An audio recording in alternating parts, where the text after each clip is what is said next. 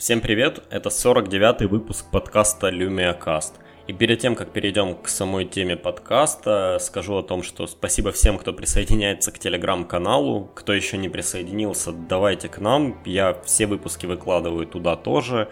Там есть некое обсуждение, люди что-то спрашивают, кто-то кому-то может чем-то помочь. Э, в общем, телеграм-канал вы можете найти по адресу telegram.me slash lumiacast. Ну а теперь перейдем к самому подкасту.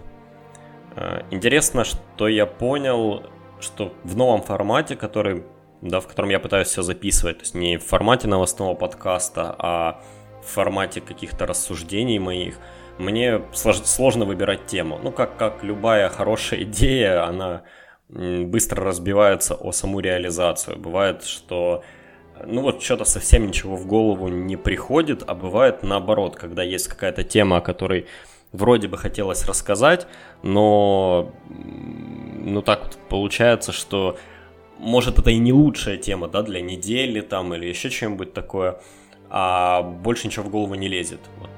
Примерно такая тема у нас сегодня. Я хотел бы поговорить о Xbox и о том, что это там значит для Microsoft, какие у них планы на Xbox и не знаю, может какое-то мое видение, кому может подойти Xbox. Но если вы, конечно, при, приверженец ПК-гейминга, тоже не советую выключать подкаст. Я не то чтобы рекомендую или ратую за Xbox, просто мне кажется, что у нас в странах, скажем, победившего ПК-гейминга, а ведь это так, э, многие люди вообще не очень сильно понимают, что такое консоли, как на них продаются игры, какие игры лучше всего подходят для консолей, ну и, и вообще что с ними можно делать. Э, так сложилось просто потому, что ну, лет, наверное, 25 назад, в времена таких 25, нет, 20, наверное, даже больше. В общем, больше, больше лет назад, во времена первых консолей у нас в странах все было далеко не так, чтобы уж хорошо, не так, как в Штатах, скажем прямо. И там люди могли себе позволить и PC, и консоль, соответственно, играли они на консолях, и как-то больше к ним привыкли. А у нас выбор стоял между чем-то одним, и выбирался чаще всего ПК, просто потому что он мог делать и другие задачи, а на консоли вы могли только играть, да, и в то время как раз шел бурный рост различного рода видеокарт, и вообще мощность ПК росла, и очень сильно росли мультимедийные возможности, в то время как в консолях был простой. Ну, а потом прошло 25-30 лет, и сейчас у нас совсем другой рынок.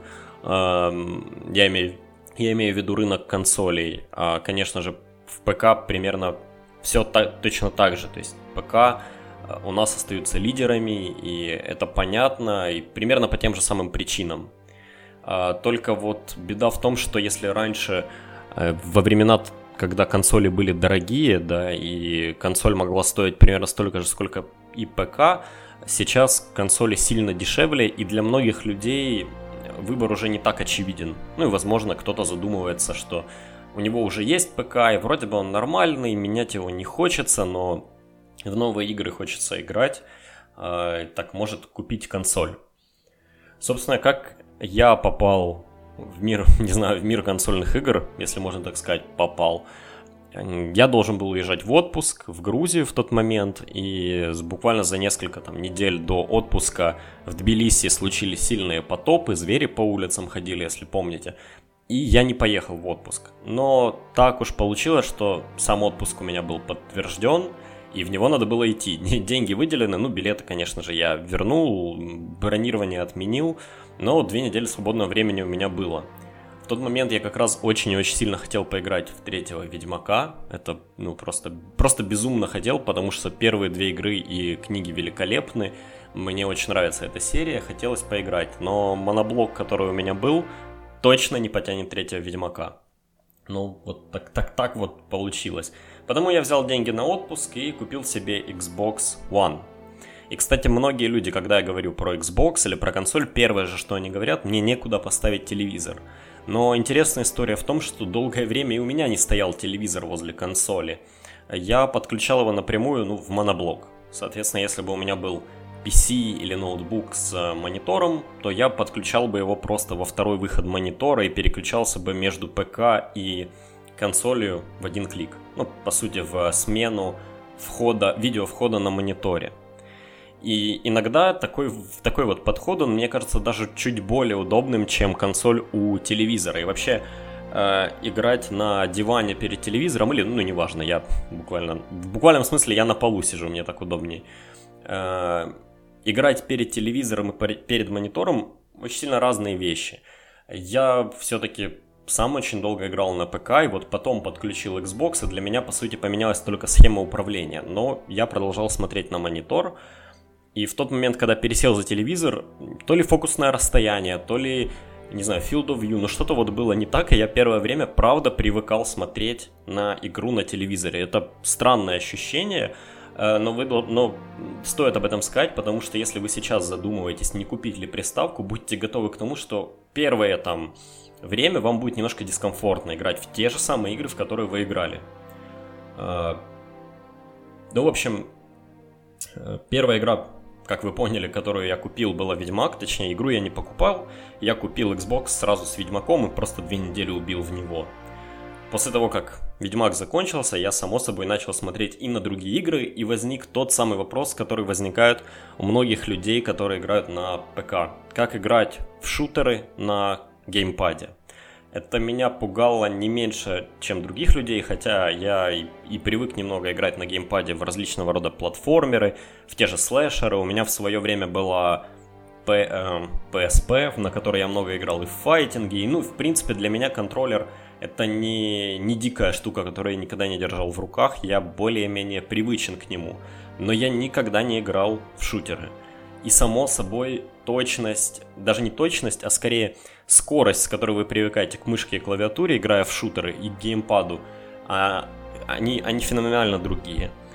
Играя на мышке и клавиатуре, вы буквально сразу начинаете играть сносно. Ну, конечно же, вы не профессиональный игрок, но вы можете, по крайней мере, неплохо играть беря в руки геймпад, вам реально тяжело. Вы не понимаете, как это работает. И даже после того, как начинаете понимать, поначалу вы очень сильно дергаете стики пальцами. Ну, кажется, что нужно прямо его до упора зажать, хотя на деле нужно всего подвинуть его там на миллиметр. И что интересно, многие люди советуют на форумах убирать чувствительность стиков, там еще что-то такое. Но я как-то этим не заморачивался и буквально поиграв в компанию в Halo 5, ну, вот просто прошел, прошел игру, я примерно понял, как играть. Да, конечно, в первых уровнях я просто отсиживался в укрытиях и как-то отстреливался, но надо понимать, что Halo это шутер в принципе заточенный под консоль. А позже, конечно, я приучился и потом начал играть в сетевом режиме, и уже вот там, да, я научился полноценно играть на геймпаде. Надо сказать, что наверное, я все-таки играю на геймпаде чуть хуже, чем... Ну, даже не чуть, а, наверное, на порядок хуже, чем на клавиатуре и мышке. И я не буду вас убеждать в том, что, играя на геймпаде, вы сможете достигнуть того же, что и на мышке и клавиатуре. Не дай бог, нет. А, но когда я играю на геймпаде, я все-таки что ли чуть более расслаблен. Ну и вот достиг, достигнув какого-то уровня умения, не знаю, да, я перестал напрягаться и просто играю в удовольствие. В то время как, когда я сижу за клавиатурой и мышкой, я потею. Ну, я прямо вот стараюсь как можно круче, сильнее. Это немножко разные чувства, и я не говорю, что это плохо, потому что многие консольщики, они будут говорить, фу-фу-фу, ваше ПК за столом сидеть и прочее. Нет, я не вижу в этом ничего плохого и э, ничего неправильного, скажем так. Я, в принципе, считаю, что игры на ПК это ну, блин, я не могу сказать ниша, да, это не ниша нифига, э, но это тоже стоящие игры, и это ничем не хуже геймпада, местами даже намного лучше, и, не знаю, просто игры, в которые вы играете на ПК и на консоли, это все-таки немножко разные игры, хотя вот так вот с первого взгляда, ну что там шутер, что там шутер. Хороший пример это, например, э, Fallout 4, в котором схема стрельбы и схема управления, она все-таки очень сильно э, заточена под мышку и клавиатуру, и когда вы играете в него на консоли, вам, ну, откровенно неудобно. При этом в Halo 5, который намного более быстрый, что ли, ну, приходится много перемещаться, много бегать, и вам постоянно не хватает хп, куча взрывов и т.п., э, играть на геймпаде вполне нормально. Интересно, что мне было сложно привыкнуть к игре в Doom. Она очень быстрая. Ну, именно персонаж вроде бы двигается похоже на то, как это сделано в Halo 5, и прицеливание, ну и оружие там подобрано так, чтобы на консоли было неплохо играть. Но сам персонаж очень-очень-очень быстрый, и вот эм, меня ну, вызвало, не знаю, небольшое недоумение поначалу, и пришлось ну, буквально минут 10 привыкнуть к скорости, потому что я рассчитывал, что персонаж будет чуть-чуть медленнее, ну так или иначе, если вы боитесь э, того, что не сможете играть на геймпаде в шутеры, коих подавляющее большинство на текущем поколении консолей, то я думаю, что не то чтобы потренировавшись, да, но приноровившись, поиграв в одну-другую одиночные игры, где вас не нагибают по сети, э, вы привыкнете и будете вполне себе сносно играть. Но если уж говорить про сетевые игры, то с той стороны от экрана сидит такой же чувак с геймпадом, то есть он не Господь Бог, у него нету мышки и клавиатуры, и, и, и не знаю, он ничем не лучше вас, просто он более скилловый, так что это вопрос того, насколько вы готовы учиться тому, как, как играть на геймпаде. Если уж мы заговорили про консоли, то после последнего E3 у многих людей возник, возник ну, вполне себе объяснимый вопрос. И много это в соцсетях трется, и очень многие IT-журналисты об этом говорили, и говорили, что Xbox умирает, потому что теперь есть Play Everywhere, и, и Microsoft, и там их партнеры показали огромное количество игр, которые будут запущены и на Xbox, и на PC. А, и, мол, какой смысл тогда покупать Xbox? Смысл достаточно прост. Xbox стоит 300 долларов – игровой PC, который сможет тянуть эти игры, стоит 900-800 долларов. Сейчас уже дешевле, потому что вышли новые Nvidia, они достаточно производительные и недорогие. Ну, на, вы, на время выхода этих э, игр, это, ну, давайте возьмем, да, такой нормальный игровой ПК за 800 долларов без монитора. То есть разница в 500 долларов. И это то, что чаще всего подвигает людей на покупку консоли, это цена. Вы покупаете Xbox, ну вот я купил свой больше уже, больше уже двух лет назад. До сих пор спокойно играю на нем во все игры. Конечно же, тут и есть обратная сторона. А, эта консоль не такая мощная, как игровой ПК за 800 долларов. Собственно, игры выглядят на ней хуже. И консольщики, конечно, будут говорить, отбитые консольщики будут говорить, что да нет, это все туфта, консоли показывают все точно так же, как и ПК, но нет. С другой, они показывают действительно хуже, и если взять, я помню, есть отличное видео, которое это показывает, на примере Tomb Raider, где разработчики показывают там последний апдейт на ПК и на Xbox, и прямо вот показывают текстуры, еще что-то такое, то там действительно видно, что графика на Xbox хуже и разрешение ниже. Если на ПК вы можете, не знаю, вплоть до 4К выдать картинку, если ваше железо позволяет, то на Xbox это там 900p Другое дело в том, что вы не замечаете эту разницу, пока играете. А, скажем так, если бы графика была действительно плохая на консолях, то никто бы на них не играл, потому что это бы бесило. Но я играю в Halo 5, и это красивая, отличная игра. Я играю в Doom, и он отлично выглядит. Это, блин, тот самый Doom с кровищей и разорванными людьми. Я играю в Tomb Raider и наслаждаюсь видами там гробниц, в которых бродит Лара Крофт. Я играю в Ведьмака, и он абсолютно меня не вымораживает. Да, если вы поставите две картинки рядом с Ведьмаком, я замечу, что на Xbox меньше травы прорисовывается, или листья на деревьях не такие, и тени чуть менее качественные. Но в том-то и дело, у меня, во-первых, нету этих двух картинок, а во-вторых, влияет ли это на геймплей? Пожалуй, единственный параметр, который сильно влияет, это количество кадров за секунду, многие сразу на это говорят, фу-фу-фу, у вас 30 FPS, всего 30 кадров за секунду, на PC выдается 60 и так далее. Но это та цена, которую вы платите за э, то, чтобы получить консоль за 300 долларов. Да, 60 FPS это круто, но, откровенно говоря, и там 40 FPS вполне себе отлично смотрятся. И на телевизорах, на многих телевизорах э, стоит, стоят различного рода системы, которые Э, сглаживают картинку и которые ну как-то пытаются компенсировать вот этот недостаток в FPS. И реально на телевизоре это выглядит нормально. Вас это, во время игры вас это не бесит. К сожалению, Xbox DVR, которым я иногда записываю игры, записывает их в каком-то вообще ужасном-ужасном качестве, потому если вы видели мой канал, чуваки, оно не выглядит так, как на моем канале. Все выглядит гораздо лучше. И невооруженным глазом определить э, то, на чем вы играете, достаточно сложно. Я видел даже когда-то тест, где людей садили за Xbox, PlayStation и PC за одну и ту же игру, по-моему, на, за Far Cry 4, по-моему, всех садили, и там за Assassin's Creed, еще, ну, за пару, пару игр тех времен. И давали определить, на чем же они играют. Точнее как, ну, понятное дело, если бы им дали контроллеры, они поняли, что это Xbox, а это PlayStation. Ну, кто-то другой играл, и им только показывали картинку и то, как это выглядит. Не говоря, что же это там, что же, что же обрабатывает эту картинку. Так вот, во многих случаях они не угадали, и все провалили тест, э, когда людям показали просто картинку, три картинки с PlayStation. Они начали выдумывать и говорить, ну вот здесь видно артефакты, как у Xbox, а здесь видно, что картинка чуть-чуть четче и там, ну какой-то несли полнейший бред, хотя это редакторы какого-то там зарубежного игрового издания, а все три картинки были с PlayStation.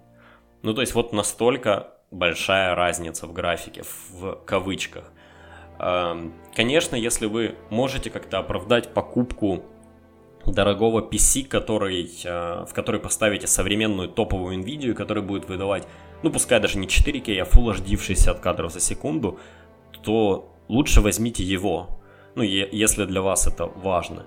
Беда просто в том, что я, например, не обрабатываю видео или как не занимаюсь 3D-моделированием, и для меня покупка вот такого ПК, хотя я могу себе это позволить и вообще без проблем, для меня это выглядит абсурдно. Мне нужно решение, ну, мобильное решение, которое я могу носить за собой, которое достаточно долго работает. Мне не нужен вот этот огромный вычислительный гроб.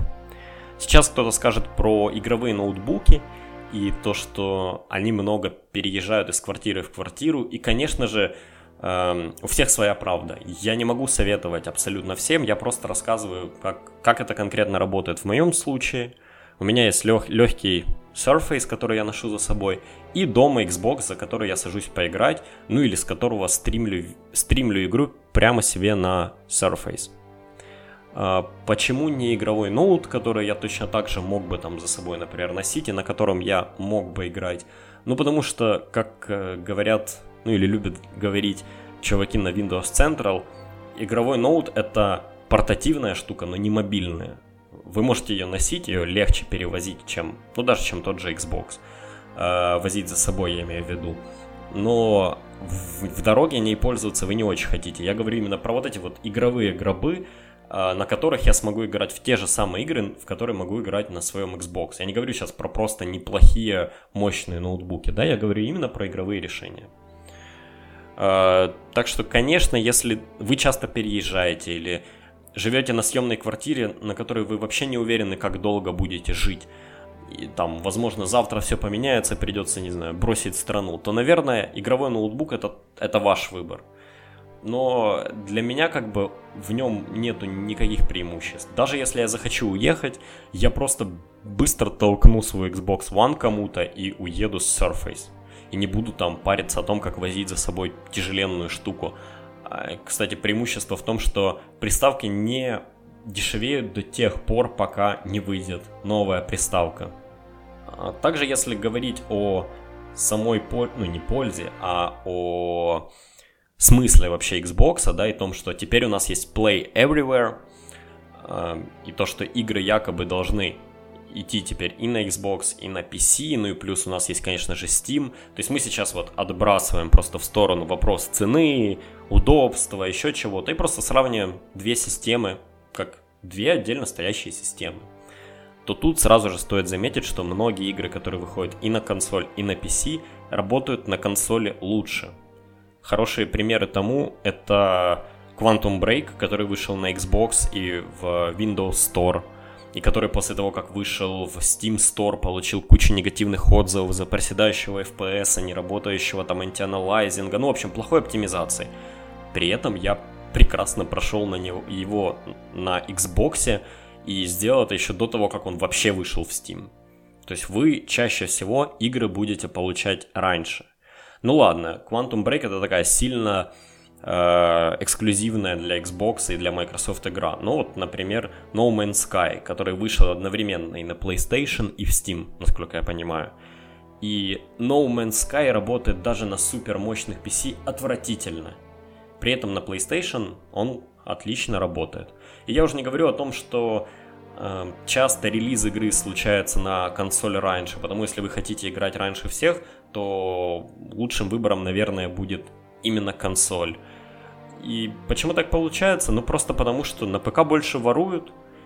В итоге продажи с PC ниже, чем с консолей. И опять же, на консоль, на ПК многие люди рассчитывают на скидки, потому не сразу покупают. А на консолях как-то скидок и подобных вариантов купить игру подешевле меньше. И это тот как раз минус консоли для, для, вот для нас, как для простых людей. Потому что купить игру в Steam, даже очень-очень хорошую игру, ну пускай не самую новую, можно там за 5 баксов, за 3 бакса. На консоли даже с крутыми скидками это там будет 15-20 долларов. Ну, иногда меньше, иногда больше, зависим, зависит от стартовой цены на игру. Здесь немного помогает сервис, который называется Xbox Live Gold.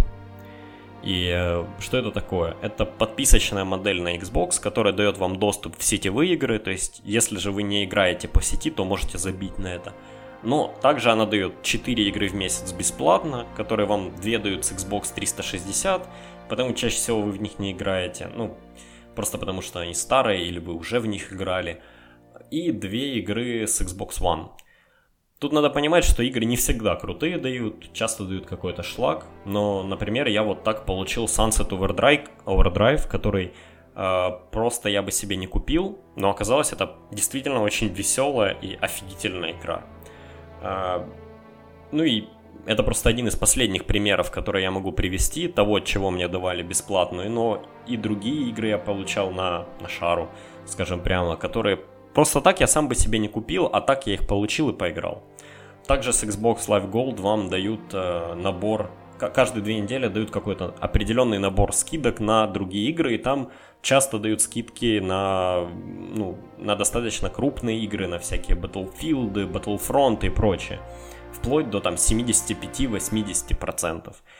Э, да, скидки сезонные скидки, которые в Steam там на каждый праздник идут, они на Xbox случаются реже, и в целом за игры вы платите больше, но давайте будем честны, вы за Xbox платите меньше. То есть тут вот две противоположности. Покупаем приставку за 300 долларов, имеем более дорогие игры. Покупаем PC за 800, имеем дешевые игры. Тут каждый выбирает для себя, что ему, что ему важнее, скажем так. Но если немного отойти в сторонку от игр, ведь, э, допустим, кто-то захочет поставить приставку именно дома возле телевизора и использовать ее не только для игр, но и для какой-то для каких-то мультимедийных задач. И Xbox One в принципе позиционировался в свое время как э, мультимедийный комбайн. Но это работало только реально в Штатах, потому что у них там своя заморочка с э, провайдерами телевидения, прочее, бла-бла-бла. У нас это все не работает, у нас э, с этим все намного проще. И, кстати, вот что забавно, это одна из тех палок, которые человечество сами себе вставляют в колеса, ведь многие компании, которые предоставляют контент, они не хотят, не знаю, модернизировать свой контент, у них есть база старых пользователей, еще что-то. В итоге есть куча-куча разных стандартов, которые разные в разных странах. И утрясти это все помимо как сделать нормальный сервис для интернета невозможно. И это одна из тех причин, почему я соглашаюсь, что, как говорит Apple, будущее телевидения – это приложение. Ведь только через интернет у нас есть какой-то единый стандарт, а обычное вещание, не знаю, сетевое, такое, всякое, спутниковое. Ну, в общем, это какое-то все ад, это все очень сложное. Так же, как, кстати, очень идиотские интерфейсы у смарт-телевизоров, которые постоянно что-то там... Вроде как мы научились делать простые интерфейсы для мобильников и для планшетов, в телевизоры до сих пор пихают какую-то дичь и куча разных стандартов. В общем, обычному человеку это чаще всего непонятно. Э, потому как таковые вот встроенные мультимедийные способности Xbox One, они не полетели, и потому Xbox сильно проиграл в PlayStation на старте. Сейчас с выходом универсальных приложений из э, Windows Store, это может, это поправится в, в каком-то смысле, ну просто потому что я точно знаю, что VLC Player уже готовы выпустить свое приложение, они там что-то тестируют. MyTube приложение, отличное приложение для YouTube, уже готовы выпустить его на Xbox One, тоже тестируют. Э, да, YouTube, конечно, есть и от Гугла, но он, откровенно говоря, как будто порт с какого-то древнего андроида и выглядит ужасный, не очень удобный. Ну, он точно такой же на PlayStation, в общем-то, но это как-то совсем хреново с их стороны, но их можно понять. Google пытается продавать Chromecast и ну, Android TV, потому они не будут поддерживать консоли. Но в отличие от PlayStation, у нас будет MyTube, например, и другие YouTube-приложения, которые сейчас уже работают на Windows 10, и любые другие приложения, которые работают на Windows 10, они потенциально могут появиться на Xbox One. Так, например, появился Reddit э, клиент Baconit. Не знаю вообще, кто будет читать Reddit на Xbox, но он там есть. Э, Groove музыка от Microsoft и, э, собственно, их Store могли бы решить вот эту проблему. Но тут надо понимать, что Groove музыка в нашем регионе, ну и вообще продажи каких-то сервисов в нашем регионе, это скорее побочный доход Microsoft. Дело в том, что они ну, они немножко не Apple, да, для Apple Apple музыка очень важна. Они сейчас зарабатывают на железе и хотят еще больше зарабатывать уже на сервисах, потому им нужно пихать Apple музыку везде. То же самое Google, ну, то есть как то же самое, Google зарабатывает на рекламе, но они хотели бы еще больше зарабатывать и на каких-то сервисах. А, Microsoft же в свою очередь зарабатывает на корпоративных клиентах, на подписчиках там офиса, на покупках игр, как ни странно, на Xbox огромное количество денег они зарабатывают, на облачных решениях, на том, чего мы, в общем-то, как бы напрямую и не видим. И для них э, Groove музыка это скорее дополнительный сервис для Xbox. Я как-то этого раньше не осознавал, но вот сегодня задумался буквально. Ведь смотрите, какое дело. Если у вас iPhone, например, то для вас очевиден выбор Apple Music. Если у вас Android смартфон, Google Music. Если же э, вы пользуетесь, например, у вас PC, да, то возможно, и у вас iPhone, то, возможно, для вас имеет смысл Google Музыка, ну, потому что вы пользуетесь и там, и там. Если у вас вообще везде экосистема Apple, то Apple Music как бы безоговорочный вариант. Но у вас может стоять Xbox дома с какой-нибудь системой 5.1, и на нем вы тоже хотите слушать музыку, но ни Apple Music, ни Google Музыка там не работают. Хотя я не знаю, кстати, работает ли Google Музыка через браузер, надо проверить как-нибудь, э, но неважно. У вас есть некая система, вы хотите слушать музыку, да, банально, и вы покупаете подписку Groove, которая точно так же работает на вашем PC. То есть на вашем рабочем PC вы тоже теперь можете слушать музыку. Приложение Groove работает на Android и на iOS, то есть там тоже вам больше как бы незачем платить за Apple музыку, если э, вы заплатили за музыку, ну скажем, для своего телевизора, для своей гостиной, да.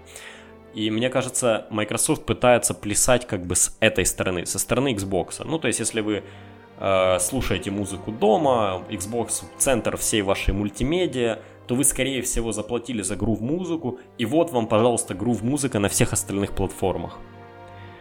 Продавать грув музыку как э, сервис для Windows Phone ну, не имеет смысла. Ну, я имею в виду, конечно же, это рекламируется и так, но не имеет смысла пытаться развить сервис Groove Музыка из Windows Phone, потому что Windows Phone юзеров очень мало из PC, но опять же, тут надо как-то соревноваться с Гуглом. А здесь, получается, есть э, достаточно а, большая, не знаю, как сказать, аудитория людей, у которых есть Xbox, он стоит у них в гостиной, почему бы не попытаться им предложить слушать музыку вот так? И, соответственно, потом отбить э, отбить себе место у конкурентов на других устройствах у этих людей. А, здесь есть же и обратная сторона. Если Xbox в вашей стране как бы официально не продается, то игру в музыка скорее всего тоже. И тут надо понимать, что Microsoft, наверное, были бы не против парить всем и вся. Но есть такая штука, как а, различного рода лицензионные соглашения, авторские права и прочая фигня. И вот как-то странно, мы вроде бы технологически перешли уже в век, когда нас ничего не сдерживает. Есть интернет, есть э, какой-нибудь э, певец, скажем, да, или музыкальная группа, которая хотела бы продавать музыку. И есть Microsoft, который готов продавать эту музыку. Но есть также куча компаний, у которых именно в этой стране есть права, с ними нужно договориться, как-то их там ублажить, отдать им какой-то процент прибыли. Они вроде бы как бы выглядят какими-то злыми буратинами, эти компании, но с другой стороны, они же и следят за то, чтобы музыку этого исполнителя не пиратили в этой стране. В общем, как-то это все очень странно, и если задуматься, то звучит так, как будто все осталось где-то еще в 80-х, а мы музыку на кассетах продаем. И опять же, Apple пытается продвинуть свой сервис Apple Music везде, ну как бы захватить рынки. Microsoft пытается а, получить дополнительную прибыль от пользователей, у которых есть Xbox, ну или которые фанаты их экосистемы. Потому для них договариваться за работу групп музыки в странах, где люди чаще всего вообще ни хрена не покупают, не имеет смысла. Ну и отсюда же возникают все эти приколы с тем, что нужно переключать регион, как-то с этим всем геморроиться. У меня, кстати, на днях была забавная ситуация. Я пытался перед этим подкастом подключить себе Groove Music, чтобы потестить. Кстати, сервис очень клевый, мне понравилось и приложение, то, как это все работает. Единственное, что у меня был геморрой его ну, оплатить, по сути. Я пытался получить реальный период через свой PayPal, кар... э, свой PayPal аккаунт. PayPal аккаунт у меня зарегистрирован в Украине, Groove музыка в Америке, это все не дружит, платеж не проходит, я в саппорт Microsoft, а так, сяк, наперекосяк. В общем, это целое дело, в итоге я зарегистрировал свою банковскую карту, ну, как, в общем-то, банковскую карту для оплаты в США, биллинговый адрес указал какой-то фейковый адрес Сан-Франциско, и это прокатило. И, кстати, тут стоит заметить, что если вы живете в странах, где Xbox Live или Xbox в принципе не поддерживается официально, то вам не придется покупать диски, не пугайтесь. Это первый вопрос, который все задают. Блин, Xbox One как бы не сломан, то есть пиратить с торрентов не выйдет, как из PlayStation. PlayStation э, сервис и Xbox сервис в Украине, например, не работают, хотя в России с этим никаких проблем. И что же делать? Что диски покупать? Они в три дорого продаются просто по сравнению с тем, за какую цену вы можете купить их тупо в маркете. А, лично у меня стоит просто на Xbox другой регион. Карточка подписан. Э, моя украинская карта э, зарегистрирована, не знаю, даже не так, привязана к этому аккаунту просто с фейковым адресом. И все себе прекрасно платится. Microsoft любит считать шекели, им все равно из какой страны они придут. Э, так что не пугайтесь, это работает. Тут нужно единственное, наверное, правильно выбрать регион. Э, говорят, что есть небольшая разница в регионе США и Россия, например. То ли в США больше контента, а может столько же, не знаю. Но в России вы платите в рублях, и цены иногда ниже, чем они есть в Штатах. Потому я бы, наверное, посоветовал подключаться на этот регион. Что меня, кстати, раньше бесило в Xbox до последнего апдейта, это то, что Нельзя было выбрать язык отдельно от региона. Если вас бесит в игре озвучка, а авторы игры не сделали возможности переключать язык диалогов и просто его стягивают ну, из настроек системы, то вы были привязаны конкретно к языку вашего региона, ну в моем случае русскому, русскому языку, и часто в играх переводится все не очень. Хотелось бы иметь как бы русский регион и озвучку США, вне зависимости от того, там есть настройка в игре или нету, например. И сейчас это можно сделать у Xbox. Это наконец-то, ура-ура, они послушали User Voice и добавили такую опцию. Так какой же Xbox выбрать, если, не знаю, вы послушали этот подкаст и решились, или вы уже давно думали? А, я бы сказал так. Если у вас есть куда его поставить, можете взять пока Xbox One обычный. Да, он здоровенный, у него огромный блок питания, но стоить он должен в скором времени немного. Э, цена на Xbox One должна упасть там чуть ли не до 200 долларов, если я правильно понимаю. Если брать БУ, так вообще, наверное, за 150 можно сделать. Если же у вас дизайнерский интерьер или немного места, или вы хотите современную консоль, или у вас, кстати, 4K там, или HDR телевизор, то для того, чтобы хорошо смотреть кино, эта штука хорошо смотрелась, возьмите Xbox One S, но берите версию на терабайт или 2 терабайта. Да, она стоит дороже, но оно того стоит на 500 гигабайтном винчестере Xbox One у вас будет примерно 380 гигабайт свободного места, что-то такое, там часть зарезервирована под апдейты, часть под саму операционку.